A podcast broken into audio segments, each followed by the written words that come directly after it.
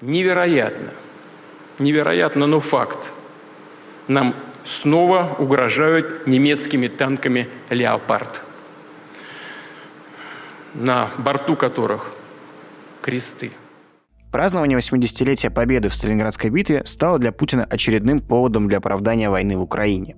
Программа праздничного визита в Волгоград предсказуемая – под присмотром телекамер президент возложил цветы к Мамаеву кургану, осмотрел экспозицию про украинский нацизм, а затем рассказал патриотической молодежи о врагах России при помощи выдуманной цитаты, которую приписывали британскому лорду Палмерстону. А некоторые говорили, как скучно жить на свете, когда никто не борется с Россией. Это не шутка, это высказывание конкретных политических деятелей прошлого из западных стран. Так было всегда. К сожалению, президенту не показали последствия коммунального коллапса. Жуткие аварии в сфере ЖКХ сотрясают город не хуже нацистов из Третьего Рейха. В домах волгоградцев регулярно отключают электричество, отопление и горячую воду, а сточные воды текут прямо в Волгу. Ветхие здания закрыли от глаз высокого начальства щитами, а памятник на братской могиле в Краснооктябрьском районе так и остался неотремонтированным. Но там кортеж Путина не проезжал.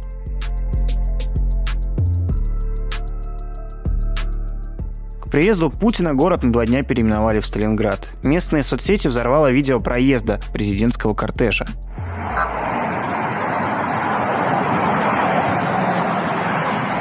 Комментаторы, возмущенные пробками, насчитали в кортеже 25 автомобилей. То у нас половина студентов просто не добрались до моего техникума, потому что живут за центральным районом. А также, хочу отметить, вчера отключили интернет.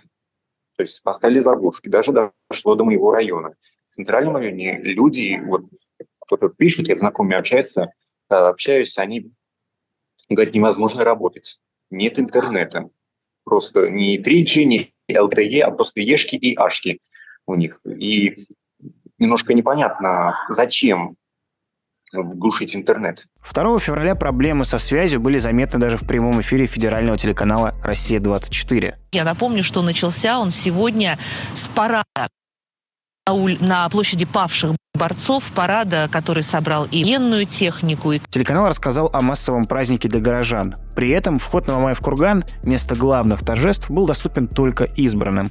Если бы я понимал, что от меня э, будут подобные проблемы, я бы просто приехал ночью, например, э, ну, старался минимизировать э, вот подобный ущерб эм, и неудобства. К празднику в городе установили бюст Иосифа Сталина. По странному совпадению, образ террориста Кобе соседствует с памятником жертв проведенных им репрессий. И мы сегодня понимаем, что он блестяще справился со своей задачей. И враг был повержен. Волгоградцы уверены, что бюст Сталина всего лишь очередная попытка отвлечь горожан от реальных проблем. Ни одна скульптурная композиция, ни один памятник, ни один бюст не ставится для прошлого ну, например, бюст Сталину, это некий ориентир, это некий символ, а, но это нечто большее. Это а, уже уважение не к истории, а уважение к авторитаризму, в октябре прошлого года Волгоград пережил крупнейшую коммунальную аварию в своей истории. Обрушился старый канализационный коллектор, источные воды больше суток выливались в Волгу. А накануне праздника 27 января в городе случилось веерное отключение электроэнергии. С ноября по сегодняшний день каждую неделю у нас э, были прорывы э, в городе, и отопление, и воду где-то отключали и свет тоже отключали, и газ тоже отключали периодически. Ну, то есть инфраструктура вся сыпется. Но к празднованию 80-летия Сталинградской битвы власти потратили деньги и силы совсем на другие цели. У нас в традициях, к несчастью, в нашей политической культуре создавать потемкинские деревни. И вот даже перед приездом президента Путина а, региональная власть очень старалась эти деревни создать, активно создавала. Потемкинские деревни в виде э, реконструкции аллеи героев которая была проведена настолько поспешно и бессмысленно, что за 300 миллионов рублей у нас меняли одну плитку на другую. Проблемы ЖКХ давно стали нормой для волгоградцев. В конце января два дня из канализационного колодца на улицу текли нечистоты, а жители соседнего дома с трудом могли добраться до подъезда.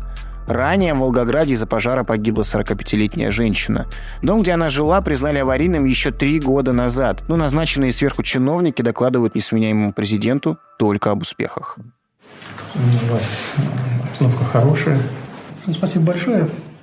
Значит, социально-экономическая ситуация стабильная, положение Волгоградской области устойчиво.